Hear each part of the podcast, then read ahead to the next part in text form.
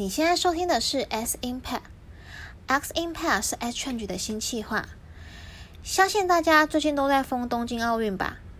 冬奥就是采用多元化云端服务，监测场馆环境参数以及及时转播赛事内容的哟。如果想要更加了解云端产业及其未来发展趋势的话，那就不要错过本集节目。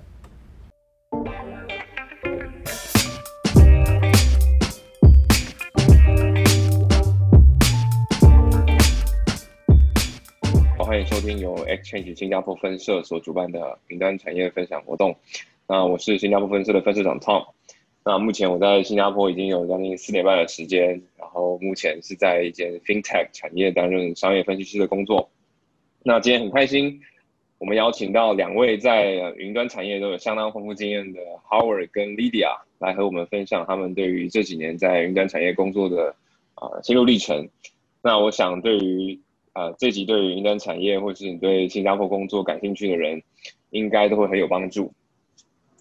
那首先就先请我们的主讲人 Howard 自我介绍一下吧。Hi，大家好，我是 Howard。呃，我现在大概有七年左右的工作经验。那现在是在一家公有云的厂商做业务。那我在加入这家公有云的厂商的时候，在二零一八年，呃，我因为这个工作去了新加坡。那也刚满两年，在今年十月的时候调回来台湾。那这个工作之前，呃，我是在 SAP 做 license 的业务，呃，也是两年多的时间。再往前，我的第一份工作在红海做硬体的 PM，也是两年的时间。哦，所以一路以来，Howard 都是围绕着这个云端，云端在工作吗？还是？好像也没有，我其实三个工作跨度都蛮大的。呃，在红海的时候，其实我看的产品是平板，所以它是传统的硬体制造业。到 SAP 的时候，呃，有卖了一些云端的产品，但也有卖一些低端的产品。到现在的这份工作，才是单纯卖云计算，呃，这些相关的 portfolio。嗯，好，那等下细节部分我们再再呃慢慢跟你聊。那第二位讲者呢是 Lydia，那 Lydia 今天会同时扮演分享者还有主持人的角色，和我一起访问 Howard。那 Lydia，你要不要也自我介绍一下？好，谢谢 Tom，哎，谢谢 Howard。嗨，大家好，我是 Lydia。我目前在新加坡工作四年，然后我也是在呃，这科技业，我目前在思科系统当数据中心的业务。那我没有在台湾工作过，所以我就是四年都在新加坡工作这个样子。我之前呃是在一间大数据平台公司叫做 Cloudera，也是做软体的业务。那我现在呃在数据中心也有负责呃地端跟云端的软体销售。哇，那所以两位其实都有相当的工作经验，然后都在新加坡有有待过一段一段时间嘛。那我想我们就会开始就是来聊一下新加坡工作生活好了。因为我也是在这边待了有一段时间，那你们觉得，像 Howard，你说你在台湾也有工作过，对吧？那你觉得，在新加坡工作跟台湾工作，你觉得最大的差别在哪里？对我来讲，第一个当然是大家沟通的方式，呃，用的语言不是我的母语，主要都是用英文，然后你会碰到的人，呃，在台湾绝大部分是台湾人。在新加坡，你会碰到各种不同国籍啊、人种、文化背景的人，所以，嗯，在那边就要学着怎么去适应不一样的文化，然后跟这些不一样的人沟通。嗯，理解。因为我跟新我跟丽亚应该都没有在台湾工作过的经验，就很好奇，在工作的时候，其实应该讲外国人或是跟台湾人最大的差别哦。因为我就听说，因为感觉起来台湾人好像会比较相对的。不敢发表意见，嗯，然后可能会呃，比如说，比如说像我刚开始工作的时候，也会有点比较畏畏缩缩，然后可能，然后呃，意见都不敢当下直接发表，然后可能是要会议结束之后再私下问同事，然后私下跟老板讲。你觉得这个是？你觉得这个有在新加坡工作跟台湾工作之后有感受到的差异吗？有，你会在呃很多多人讨论里面会发觉自己其实是。比较不习惯去发表你的建议，甚至你的建议也呃也带了很多你其他的想法跟改进的策略。这样，我觉得这是我我们以前比较少被训练到的。然后有一个很大的差别是，可能在那边西方国家的文化影响比较深，所以他们很多的事情是以结果为导向，呃，目标取向很明显，比较少会因为说我今天做这件事只是因为，呃，老板觉得是对的，或者是老板可能会因为这样开心而去做。绝大部分是因为这件事情可以带给公司更多利益。嗯，我也觉得有一样的体会。我觉得虽然我没有在台湾工作过，可是因为台湾人我们比较习惯就是这种日本文化，就大家比较有礼貌，然后喜欢去习惯倾听对方的意见。可是我觉得新加坡这边，呃，大多数人都是目的导向，就是因为他们是一个很高效率的社会。所以很多时候，他们都会去想说，做这件事对他们来讲有什么实际的效益，然后呃，就是确认说这个东西是有意义的、有目的性的，他们才会去做，才会去深入的讨论。所以我觉得这点我也是蛮有体会的。嗯，其实像我，像我在现在这个公司，因为我现在是在一个荷兰公司，然后我老板都会直接直接跟我们说，嗯，就 challenge 我，就是任何任何你觉得不合理或是。你觉得有问题的，你就直接当面就直接讲，他就是很直接。然后如果我们都不讲，他还会反问我们说：“你真的没有东西要要讲吗？你真的都没有东西要问吗？”你们觉得这个会不会感受？因为我以前从来不会被人家这样子问说：“哎，有没有什么要 challenge 我啊？”这么直接，在一个你知道可能是十几个人的 meeting 上面，或是 team meeting 里面被问这个问题，我觉得哇，很特别这样。嗯，我也是有。就是老板会说有什么事现在发表，然后大家一起讨论。嗯，Power，Power 呢？也是，而且他们其实在问这些意见的时候，他是真的想知道，而且之后是会呃采取下一步去做改进的，而不是真的只是呃好像他很开明的问了一些意见，但是什么都不会改变这样。那其实你觉得在新加坡工作这几年，除了嗯工作职场？上跟台湾有明显的差别之外，你觉得生活上呢会不会很不习惯啊？等等的，我不会很不习惯，我反而还蛮喜欢在新加坡的生活，因为很多跟我差不多情况，可能一个人，嗯，一个外籍工作者就到新加坡去工作，所以绝大部分你的同事可能跟你年纪差不多，可能也还没有家庭，所以你们反而会花更多的时间在跟。呃，同事做工工作以外的交流啊，或者是你也会去参加更多可能台湾人的聚会，或者是各式各样呃 networking 的场合，所以我其实还蛮喜欢新加坡的这个面向。然后另外一个是我自己其实也蛮喜欢旅游，所以刚好新加坡就在整个亚洲的中间，你去哪里其实一个周末机票也很便宜，就可以直接去。真的，真的，真的，联航，联航，哎。你们会你们也是做联行吗？因为我之前有一次哈，像我之前有一次就收到那个库航，就好像被骇客入侵还是什么的，然后系统就送一堆垃圾信给我。哦，我知道。你有收到吗？我也有，我也有。对。然后，然后那一次我印象超深刻。然后我就因为想说上班时间嘛，然后我就跟我同事就群放在群组里面说：“哎，你们有没有收到一堆库航的库航的 email 这样子？”然后我同事就讲一句，他说：“哦。”已经很久没有搭酷航了，然后我我整个我整个无言，你知道吗？我说哦，OK OK，对对，因为他们都搭新航的这样子，但真的是很方便。这边旅游去去泰国、去印尼、去菲律宾，我觉得真的都很方便。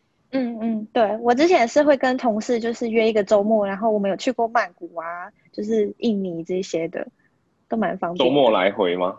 周末对，可我们就会礼拜五下午然后就飞了。所以我们可能就请半天假。其实这个是不是很很普遍啊？在新加坡，嗯，就这种两三天，然后还是会还是会出国这样子啊。而且新加坡人的签证很方便，他们几乎应该他们的护照很很很强，就是不需要办任何的签证。哎，那 Howard，我也想问一下，就是说你觉得，嗯，就是新加坡。这边的生活，你就是你平常要是除了出国之外，你平常有什么就是会跟朋友或者是其他前同事、同事做的事吗？就是有什么特别的地方，嗯，好去，或是有什么事情、有什么课程可以学之类的？我后来其实比较少上课，我觉得可能在公司里面学的东西，或者是能要看的东西就够多了。呃，我觉得新加坡的生活其实跟台湾蛮像的，我们也是吃饭，呃，会去一下 KTV，呃，会去一下酒吧。呃，我之前周末蛮常会跟一些同事，我们就去呃 Marina Bay 旁边的高尔夫球场，不管是练习场，或是就单纯去打个球这样。呃，曾经去过 JB，我觉得也是一个蛮酷的体验。对对对，就真的，因为新加坡离马来西亚很近嘛，过一个桥就可以，感觉像出国一样，然后去体验一些不同的东西。对，JB 我记得我去了三次，每次都排了三个小时，然后再也不去了。周末的时候比较久，真的很多人呢。对啊，哦，你，但你们会吧？你们。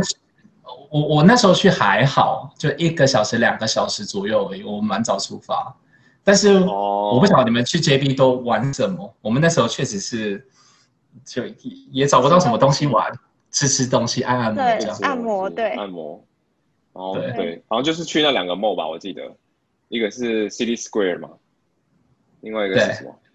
因为但好像我前几天看到新闻，好像说那边的 mall 倒了很多哎，因为新加坡人都不去了，就。哎，就因为疫情嘛，对啊，对，就有点可惜。嗯，对，疫情一结束，新加坡人又疯狂的过去了。希望，希望。那 其实 Howard，你未来会不会想要回新加坡啊？如果有机会的话。有，我有这个打算。就我觉得这次回台湾，呃，一方面因为疫情，一方面因为内部一些组织的调整。呃，我自己会还是会想说，回到新加坡，或者是去其他不同的国家试试看。哦，你目前还要考虑哪一些国家吗？我现在在想的是日本。我我觉得如果能够在日本工作个一两年、两三年，呃，应该蛮酷的。嗯。哎，那你 Howard，你觉得说就是呃，像因为你。有在新加坡待过，然后也有相当的经验。那你觉得对于以后可能想要一样跟你一样来新加坡工作的人，你会有什么建议？说他们可以事先准备往哪方向去准备，或是说就他们心态要做什么样的调整吗？嗯，我我觉得如果有想要去新加坡工作，有几个能力还蛮必要的。第一个当然是语言的能力，嗯。普遍可能台湾人在台湾的时候是比较少用到英文，在不管在工作上、在交朋友上或者其他各各个面向，但去到新加坡，这个是你累积经验或者去学习很重要的一个管道，我就不多说。那另外一个文化适应能力，刚刚也有提到过，你会碰到的是各式各样的人。嗯，如果之前在台湾比较少。有这种接触不同文化背景人的经验，我觉得这是一个蛮重要的能力。呃，第三个我想说的，其实在每个地方都很重要，但我觉得如果去新加坡，它也会回头帮助到你的语言能力，还有文化适应能力，是人脉的拓展能力。呃，透过认识更多不同的人，其实你可以从他们身上真的去认识一个你不熟悉的地方或者是文化。同时，也语言能力也会强迫你自己去使用，所以我觉得第三个能力也很重要。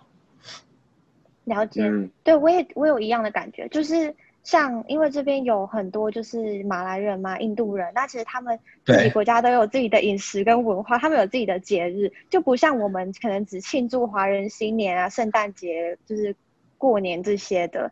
对，就是他们有自己的节日，然后可能我们平常出去吃饭啊，你会发现，哎，其实。他们有一些东西是有禁忌的，有什么忌讳这样子，所以我觉得还不错，就是可以透过这个方式去学习到，就他们不同的文化，然后有的时候他们讲话的习惯也跟我们不太一样。哎，我想私心问一下 Howard，因为你现在回台湾工作嘛，你觉得你在这边的学习到一些可能软实力啊，或是沟通能力，在台回台湾之后有帮助吗？我我觉得还帮助还蛮大的，原因是因为。在新加坡或者是任何的呃区域的办公室，你都会碰到跨度更多的人，比如说负责策略的，或者是呃更高级别的主管。那我们现在的公司其实是很容易可以去听到他们的想法，甚至是跟他们约一个呃一对一三十分钟的谈话。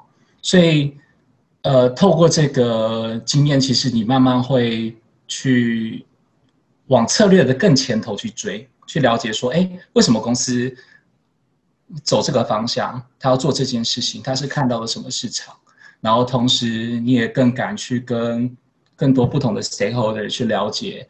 他们在做什么？他们想要什么？他们可以怎么样帮你做得更成功？嗯，我觉得这个以前我在台湾会比较少碰到。你有没有一些接触过的，比如说大专案啊，是在台湾就是没有办法做的，或是在台湾体验不到的那些特别的经验，可以跟我们分享？就我举几个之前在台湾工作的时候，很多的销售策略，或者是。呃，我们 go to market 很多相关的规则 program，它都已经是被制定好的，然后他就告诉台湾这边的业务，告告诉台湾这边的团队说，我们打算这样子去跟市场沟通，去去面对我们的客户。但是回头，如果你是在一个 regional 的 office，你甚至是可以参与这一部分决策制定的过程，或者是嗯。提前把你在更小市场里面看到客户的问题带回来，去影响他们的决策。理解，就是一个从啊 follow 决策跟制定决策之间的转换，这样讲对吗？对对，嗯，有，我现在其实有慢慢感受到，因为其实我现在做的算是。商业分析师，所以有时候老板会要求我就自己去找一些事情做，然后去去发掘一些问题，做一些比如说 operational excellence 啊，或是去做一些 PM 的工作。然后我觉得这个这个，因为其实 analyst 有时候会很很很容易就沦落到一个 support 的角色，就帮别人抓 data 啊，帮别人做 analysis。对，所以我觉得这个这个角色转换就是影响到其实蛮大的。就是我觉得真的，如果培养一段时间，真的会对一个人有。蛮大的，蛮大的影响的至少目前感受还蛮深的。同意。那我们来聊一下云端产业好了，有一个很白话的白话的介绍云端产业好了，就是给给两个外行人听。我觉得最简单理解云端产业的方式，就是是云端是租任或租借运算资源。呃，云端相较于以前大家比较熟悉的概念是地端。地端其实就是我自己拥有、自己去运营这些运算资源。那什么是运算资源？其实就是任何的电脑城市系统，呃，你会碰触到的服务、呃，游戏啊，或者是手机 APP，其实它背后都需要运算的资源，让它提供这些服务。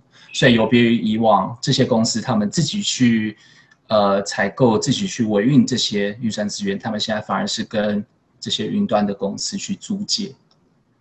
对，就也就是说，要是呃系统出了什么问题，就是他们不需要是主动去维持这些资源，就是他可以让供应商去负责这一些呃技术上的问题，所以它是租借一个就是平台资源来用。嗯，像我很好奇，如果说他们把这个储存资料的空间的这个这个服务就是给包给你们做，那他们会不会如果需要一些克制化什么的，会有影响？会不会还要等你们通知啊？等你们的人弄好，然后中间有很多复杂的沟通之类的。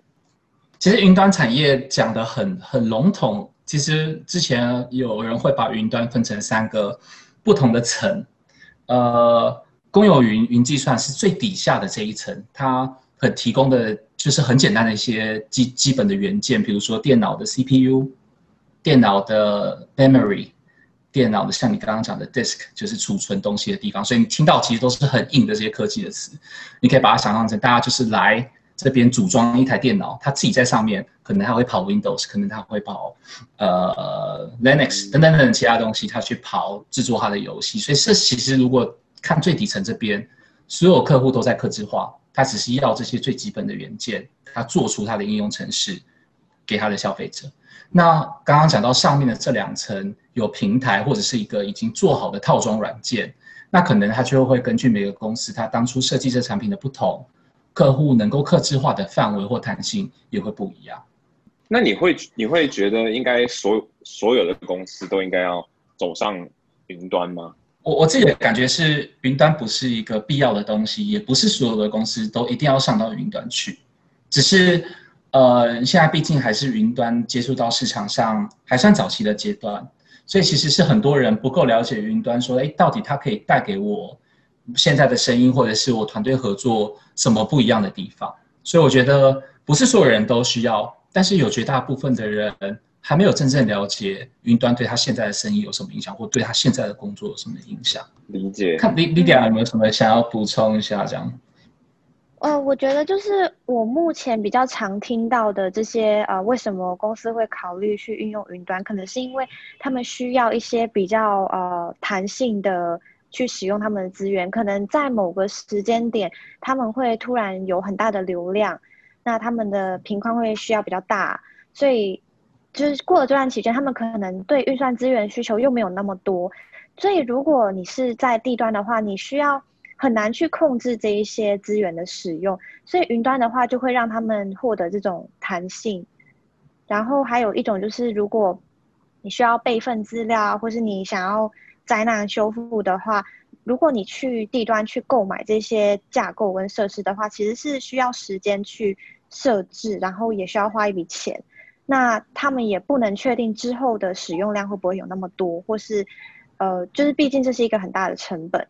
所以我目前听到，呃，我的客户有讲过的就是这几点吧，就是他们觉得这几点是会让他们去考虑到是不是云端比较适合长远的规划这样。但是云。云应该不会比较便宜，对不对？如果是以成本考量的话，还是说所有的部分交给你们都会更有效率？对于公司来讲，我我觉得便宜或贵取决于你怎么去算这两个东西的成本。蛮多时候我确实会碰到客户跟我讲，他以前买一台 server 地端的伺服器，呃，多少钱？多少钱？他就说所有的持有的机器加起来，跟他未来可能在云端的费用做比较，但。我们常会跟客户说，其实这两个要比，要去比总持有成本。总持有成本的意思是说，当我拥有这个资产的时候，它其他的机会成本也算进去。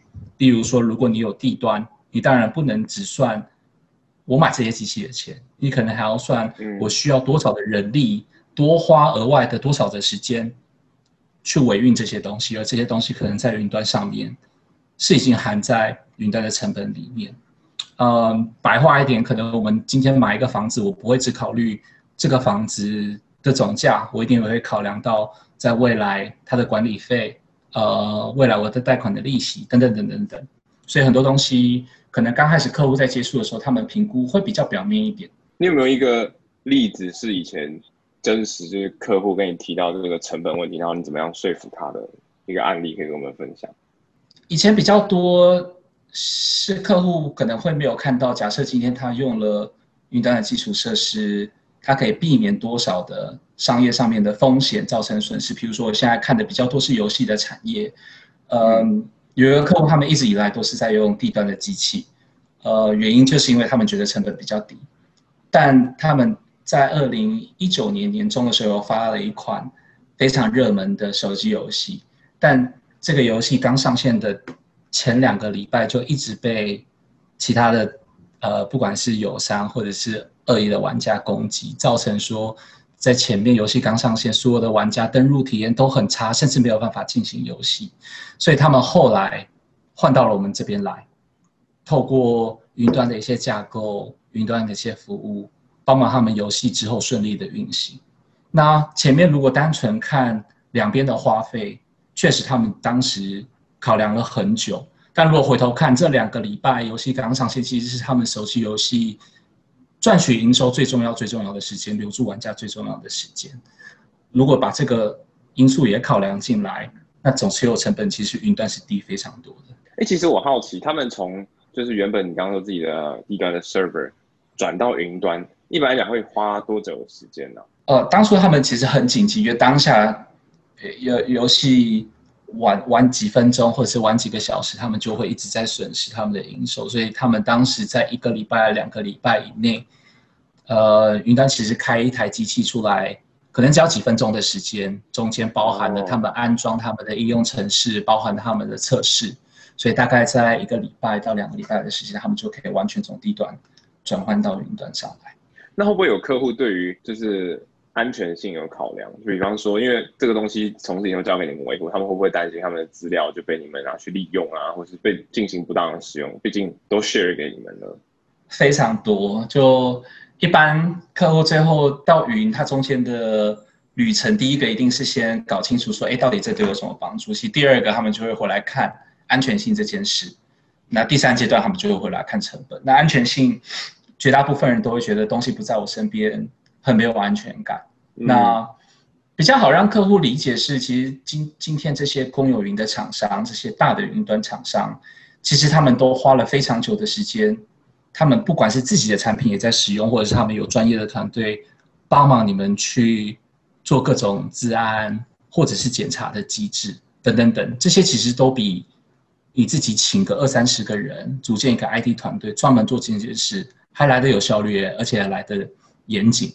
不管是哪一个云的厂商，可能在全球都有几百上千人的团队，同时在看这些机器运作的状况，甚至如果你出任何问题。有相对应的人可以出来帮忙你去解决，所以反而跟大家传统理解的云端比较不安全。其实你可以看一些国外的数据，反而在云端自然事事件发生的几率是远低于低端的。了解。嗯，哎，好，我也有一个问题想要问的，因为我我印象中就是其实云端平台他们有很多应用程式是可以搭配应用，就是呃可以去。买一些附加的东西，然后来，呃，就是侦测有什么异常的，就是行为或者是异常侵入的，呃，其他的媒介这样子。那就是通常你的客户他们会有其他的另外附加的这种 solution，就是产品跟你们的呃，就是 cloud platform 一起使用的吗？会，而且会根据产业的不同，他们对自然要求的不同，他们会使用的东西会有点不一样。可能就几层，第一个当然所有的客户他都会去监控他们云端所有运算资源的使用率。那他们在前面设定这些警报的时候，就可以去做第一层的防范。比如说，我大部分的用户都在台湾，嗯，那我就可以设定一个警报，说如果在台湾以外的地方，我开始有呃新的运算资源出现，而且它一直在运作，那我就要。回头去看一下，到底这是不是一个正常的情况，还是其实它是一个攻击？所以警报是一个，那再来是各平台其实也都推出相对应的解决方案，就帮忙你去侦测说，哎，我其实用云端的人很多，他们之间的权限到底给的对不对？会不会有人其实我权限给了他太多，我会跳一个警示出来？另外就是我今天是不是在所有的配置上面有一些漏洞？是我特别需要去注意的，所以平台自己上面也会有一些警示。第三方其实也会有更专业的，对安全、自然需求特别高的，其实他们会有一些产业特别的解决方案，帮忙他们架在云端公有云的平台上面，再做第三层的防护。了解，对，因为我也是觉得说，云端平台它有一个好处，就是它可以设定每个就是 user 它的权限嘛，就是这边里面有 policy 可以去。呃，就给每一个不同的 user，然后每一个账户可能会有可能像登录，你就可以设定不同的连接，然后你可以规定他们多久要换一次密码。所以我觉得其实安全上反而有的时候会比地端还要安全。嗯，这让我想到我之前在我之前的公司做分析的时候，我们是会做很多的 dashboard 嘛，然后我们也会根据不同的 team，还有不同的地区去设定那个 access，这样我们一登录就会只看到自己的。自己的资料，然后老板也比较好管控嘛，就是因为他老板也不想要让所有人看到所有的数据，所以这个东西，哎，这样我好奇，可是公司自己不能做这这个这个 access 的管控嘛？感觉不就是个调调整密码或者是一些 access 的？可以，其实举你刚刚的例子，你今天呃，你们公司假设有三十个人，可能这些三十个人来自不同的区域，所以我要给他看到不同的 dashboard。但如果今天你们公司变成三千人或三万人的时候，我怎么知道这中间是不是有一两个人，我当初因为某些原因给了他太多的权限，或者是他今天因为职位的调整所以我要改动而没改动到。嗯，所以很多时候是需要一些自动化的或者是流程上的方式帮忙你去抓出这些人工会找不到的东西。哦，OK，所以你们是只要知道一个逻辑，然后就可以很快的去做设定，这样子。对对对，就是后台会根据这些使用者日常的日常做的东西，跟他最后得到的授权来看，说，哎，是不是有某些人他的行为跟你一般来说是不太一样的，然后他让你知道说，哎，这个可能需要多一点注意力，这时候你就人工可以去介入去看。那这个是有关安全性的嘛？那假如说以储存数据的成本来讲，就云端平台是不是也可以控制说，呃，什么样的数据可以用多低的价钱来做储存跟就是保存跟备份？嗯，储存是整个云端产品里面相对单纯的呃一个服务，你可以把它想把它想象成就是一个企业的 Google Drive 或者是 Dropbox。它只根据你储存的东西的多寡来决定。那当然，它中间会有一些产品的比较细节的地方，但嗯，我觉得差异不大。我不晓得丽良，你是想要问说云端产品的的哪方面的差异？嗯，就是说，可能你知道这个数据，可能你一两年内不会去碰到它。可是像一些金融行业，他们不是有法规说？呃，过去的数据一定可能要储存到你的数据一定要储存到就是几年以前的吗？那如果有一些公司他们觉得说，虽然我不需要用到这些五六年前的数据，但是我还是需要储存它，那这样子是不是有一个可能更呃节省支出的方式去储存这些数据？嗯，有有有有有，就是储存会根据你 access data 的频率，你可以把它分成。不同的储存区域，那比较少会 access，可能一年我我只 access 一次两次的，它就可以用一个相对更低的价格去储存。了解。其实我也想问，会不会有人对于速度方面有考量啊？因为云端毕竟是要还是得连网路才能才能抓资料，对吧？就比起公司一些内部的 server，会不会有客户对于这个速度有有 concern？呃，会。速度可能是你上云端的原因，也可能是阻力。嗯哼。如果说原因的话，假设今天一个游戏公司他们的营运的游戏不只是台湾，它可能是台港澳，甚至是跨州。那所有人连回来，他台湾的机房跟他今天在云端可以摆在世界各地，呃，已经建好的云服务提供的机房里面，它的速度是有差别的。理解，理解，理解。哎，这样听起来。因为我想今年也是因为疫情的关系，云端应该有因此而就是变得加，就是更多的公司愿意去采用这个云端的工具嘛。听起来好像就是只有好处没有坏处。你觉得云端这方面有没有一些缺点呢？你说使用云端的缺点吗？还是你指的是产品上的缺点？使用云端的缺点就是他如果使用了云端，他就没有办法没有办法享受到可能他是使用自己的 server 的那些好处。嗯，这个是不是也要看？也要看这个公司它的营运，就是它的呃营运模式，就它的商业模式，它的就是盈利是怎么来的？那要看这个云端的产品是不是符合它盈利方式。就像他刚刚提到说，那个游戏产业，他们因为就是很多人在使用这个游戏，所以它速度变得很慢。那云端反而是适合这个呃。就是适合这个 use case 的，但是有一些公司可能不是适合一样的方案。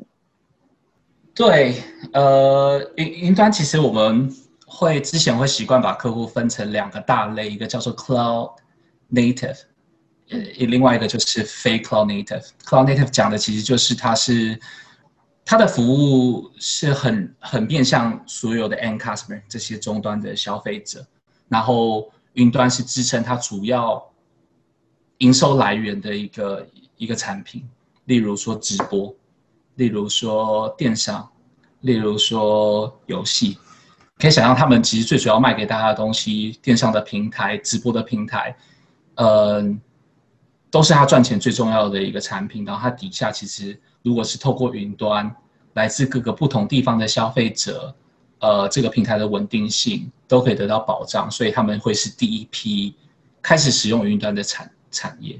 那剩下其他的传统的那种公司，他们就不一定有这么大的急迫性，可能要先前面讲的云端带给他们的商业价值，还有安全性这两个东西先评估完了，他们才会回来看这件事。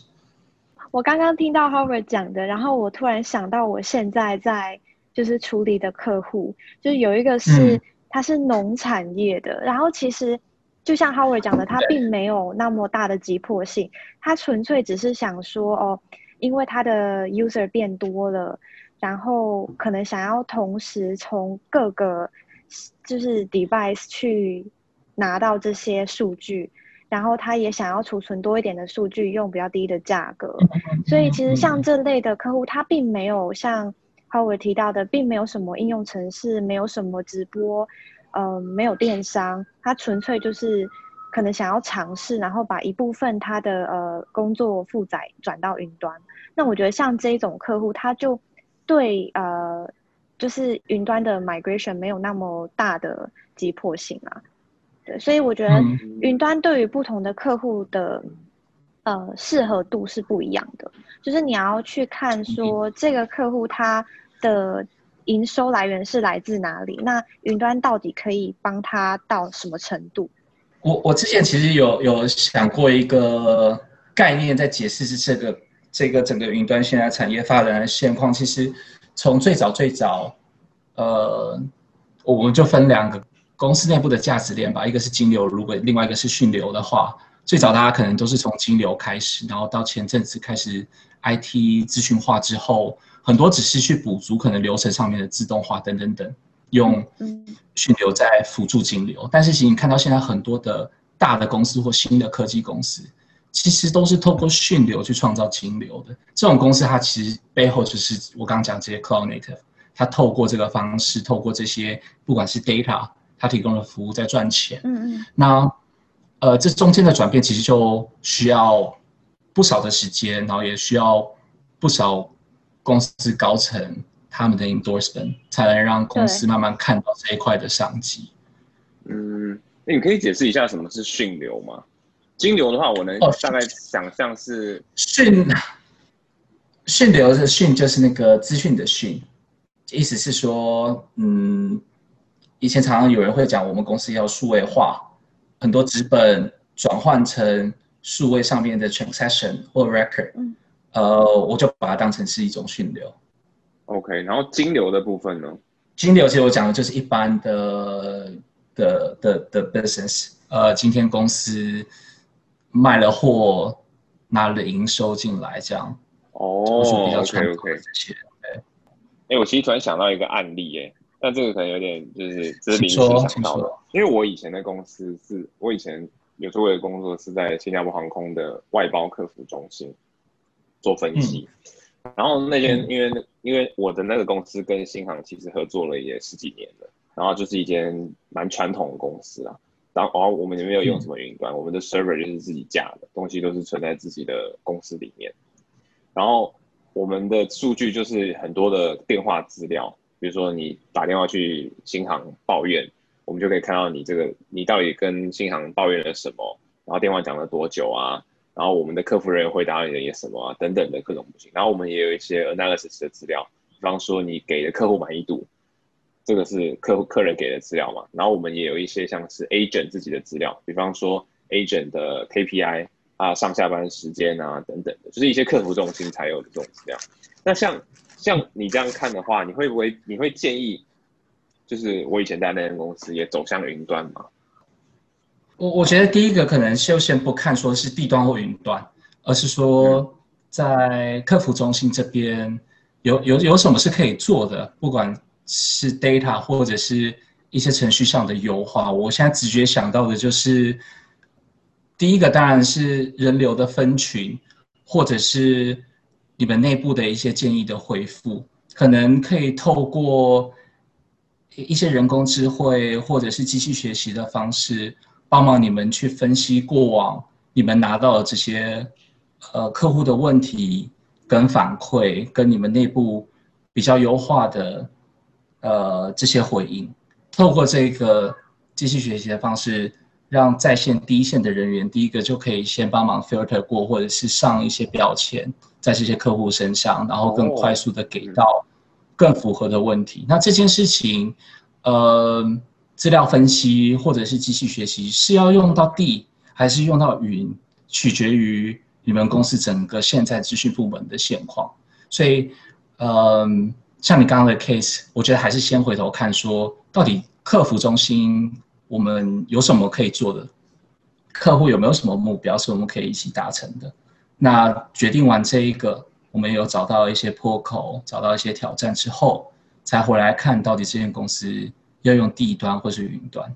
那我觉得同样的 case，可能回应到刚刚 Lydia 讲的，云端就多了一些。弹性可能很多，这些机器学习或者是模型的建立训练，并不是一个常规性的工作，可能你们是每每每一个礼拜、一个月、一季才要做一次这件事情，所以你们可以在需要的时候去租借云端的资源，用完再放回地端，可能这样最后是一个比较好的方式。所以听起来这整个服务是很很克制化的。我本来以为是说，OK，我如果跟你买了，我就是一定无时无刻我就是要要使用你们的产品的，所以我可以真的需要的时候，我再付多一点的钱。那平时不需要，我可能就可以付低一点的钱，然后请你们帮我维持这个这个数据就可以了。云端的弹性其实就是因为他们计价方式是随需使用的。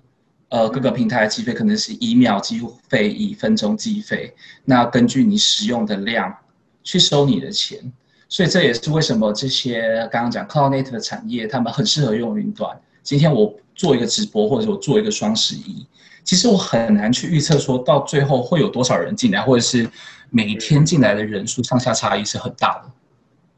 对，所以那透过这种方式使用云端租借。可以很好的解决他们这个挑战，然后这也是我们刚刚讲为什么云端比较有弹性，弹性就在说这个。嗯，就它是一个使用者付费的概念，就是你付的钱是刚好你有用到的嘛。就假如我今天买一个伺服器，但是我只需要用它一个月，我之后可能我不需要那么多的资源，那这个伺服器的成本它就有点浪费掉了。所以云端就是给呃用户这些弹性，让他们。可以不用那么去，嗯，也不是说不用去规划以后的用量，但是就是给他们呃另一种选择吧。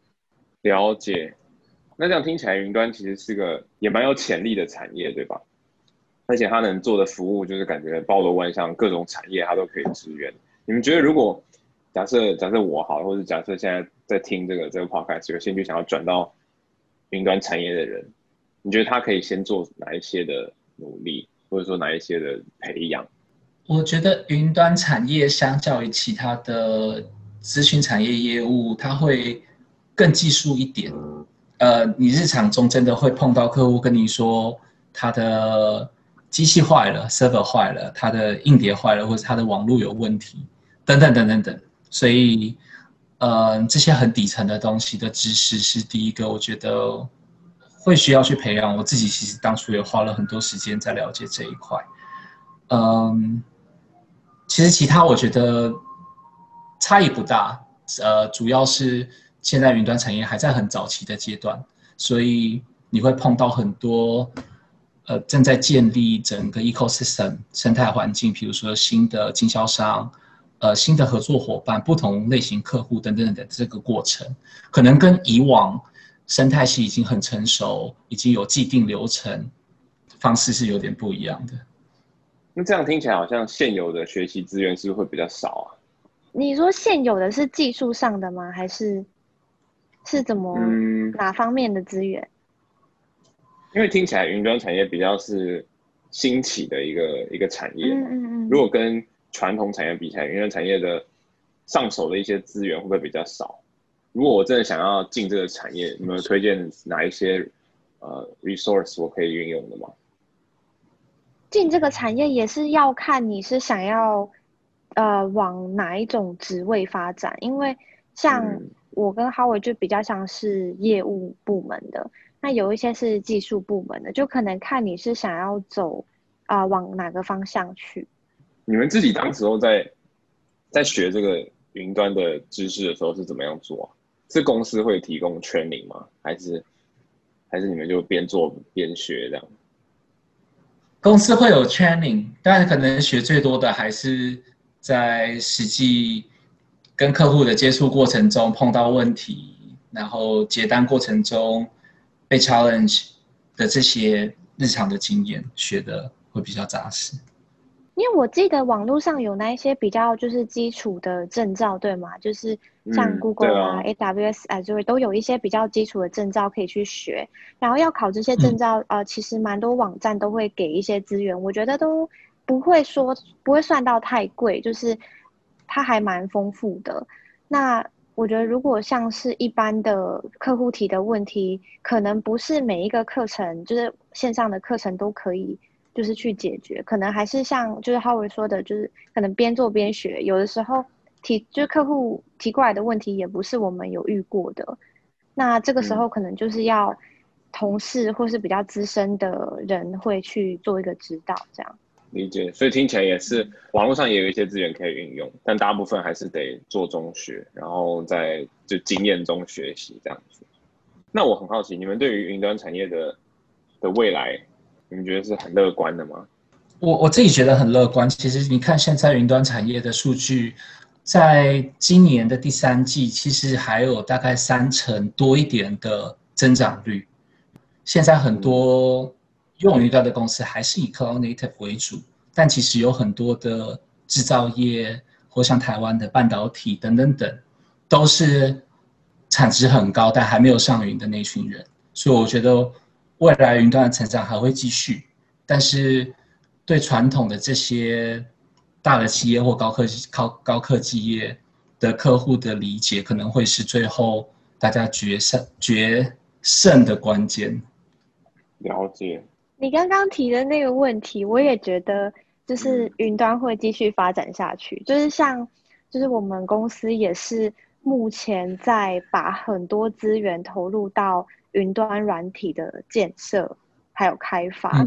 因为读过很多就是这些研究，就是一些 research paper 跟市场调查，就是每一个我相信很多资源都有说，就是云端只会。更加常见，就更加频繁。然后我们公司也是，呃，把很多我们业务上的重心都放在，呃，就是销售云端软体这方面。然后我们也投入很多人力啊，这些呃 developer 去做，可以附加在像 Google Cloud、AWS、Azure 这些平台上的一些 solution。哇，可是这样听起来，云端产业也很也竞争蛮激烈的，对吧？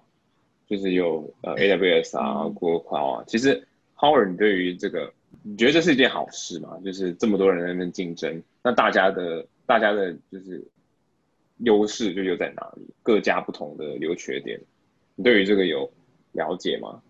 我觉得是好事。就现在大概市场分布的状况是这样：AWS 大概占了三分之一，呃，Azure、Microsoft 他们大概占了快两成，接近两成。第三名是 Google Cloud。大概七个 percent，第四名是阿里巴巴，呃，这其实几家比较不一样。阿里巴巴它专门现在还是以国内为主，中国国内我们就先不说。那 AWS 他们是最早进入到市场，所以他们的产品算是产品线最完整，或者说提供服务最久，拥有客户最多，所以他们一直是这是他们的优势，也是他们的招牌。呃，Microsoft 他们。其实虽然进入云端比 AWS 晚，但他们其实已经经营整个资讯产业各行各业非常久一段时间，从最早的 Office 开始到 OS 到地端的产品，所以他们比其他的竞争 Microsoft 比其他的竞争对手有更多跟客户之间的联系或者是过往的合作的记录，所以这会是他们之后在传统的这些企业里面很大的一个资产。郭浩相较于其他前面的两家，它又进入到市场更晚，但它的优势在于，它其实自己本身就是一个网络出身的公司，同时它也在人工智慧、data 分析这边做了很多尝试，推了很多产品，所以这一块会是郭浩的主场。那之后其实也会有越来越多公司会更好的去运用他们公司或是会拿到的数据，所以这会是跟未来一部分的趋势是符合的。呃，阿里巴巴就不说多了，对。因为我记得不是还有一家叫 Oracle 吗？为什么没有在这里面呢？Oracle 就是一个很特别的一间公司，就是呃，他们在地端的产品是非常非常强势的。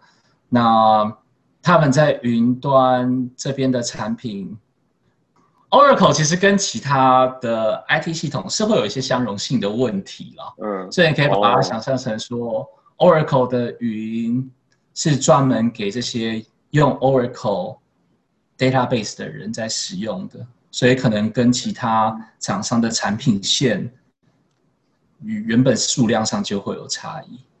嗯。什么是？因为我看你有写一个 My Two Cents of Industry。My Two Cents 就是他的个人 opinion。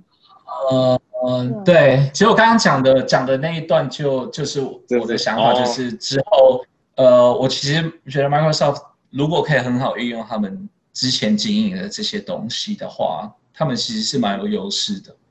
嗯，那 Google 其实是有一些自己独特的地方。那可很很很很 depends on 产业的发展，这样了解。好，那我觉得我们今天聊了很多的这个云产业，应该也差不多了。想要问一下最后几个问题，你觉得这问题其实很多人问，然后我记得我那时候在呃办 Exchange 新加坡分社的分享会，就是酒鬼夫妻在场的时候，也很多人提这个这个点，因为。其实 Exchange 一直是一个呃平呃一个一个互联网圈嘛，所以里面有很多的人都想要到海外做相关的工作，然后大家就会很好奇，那身为台湾人，我们在海外呃有怎么样的优势？嗯，自己的感觉是，我们还是会比其他人更懂中国这个文化，或者说中华的文化。那中国现在又正好是。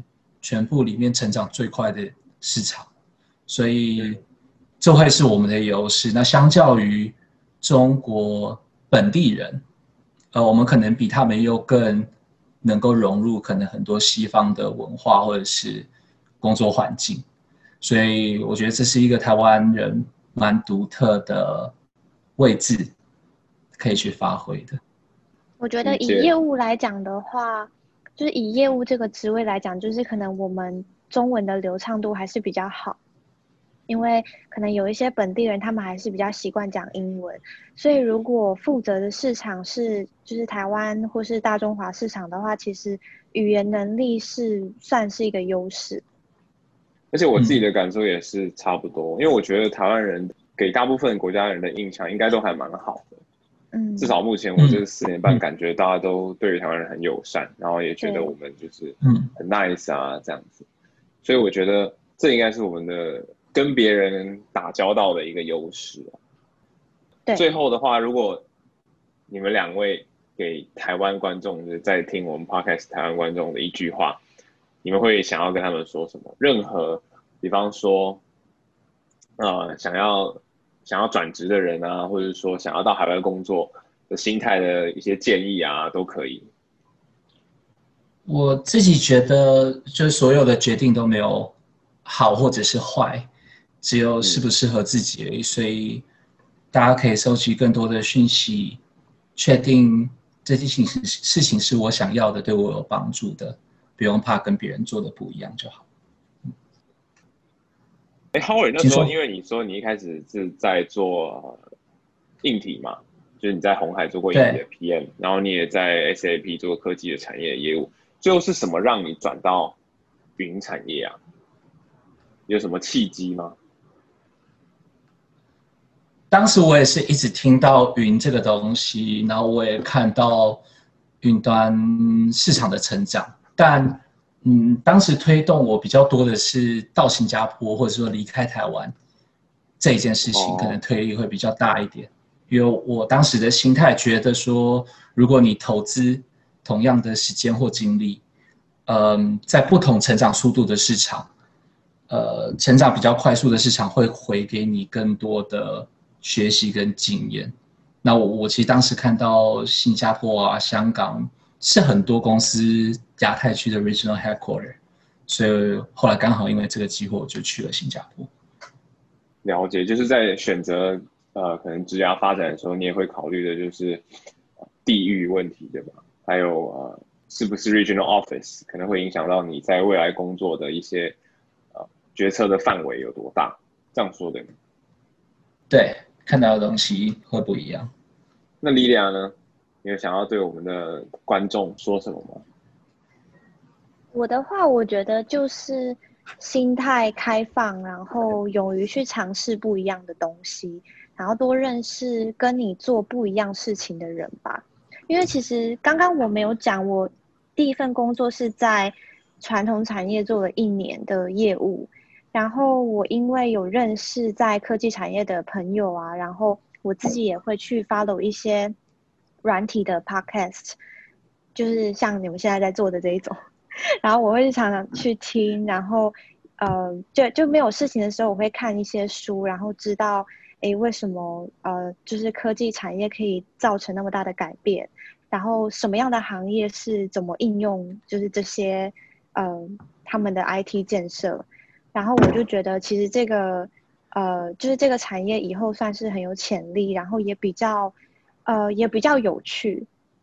所以就是我后来才就是转职到呃就是科技业这样子，所以我觉得有的时候就是心态开放，多认识一下不一样的人，就是可以给让自己尝试不一样的东西也不错。嗯嗯，哇，我真的觉得这很不容易。所以你们两个都是一开始都不是做云产业相关，然后就是自己慢慢的去学习，去涉猎一些新知识，然后发现云产业可能是未来一个很好的趋势，你们就慢慢往那边前进。我觉得真的很厉害，毕竟这个工作后，如果要要再花很多时间去思考，呃，转换职涯，或者是说去学新东西，真的是一件不是人人都能做到的事。好，其实我觉得也是回头看而已了。就其实可能当时你接触的东西很多，只是刚好有了这个机会，就做了这件事情，这样对啊。所以要。回应莉莉亚说的，就多多尝试喽。同意。感谢大家的收听，希望这次讲者们的分享有让大家更了解云端产业。如果你对于云端产业也很有兴趣，或是想了解更多海外求职的资讯，欢迎你直接在底下留言，或是密切关注 Exchange 未来的活动。那么这次的访谈就到这里，谢谢大家。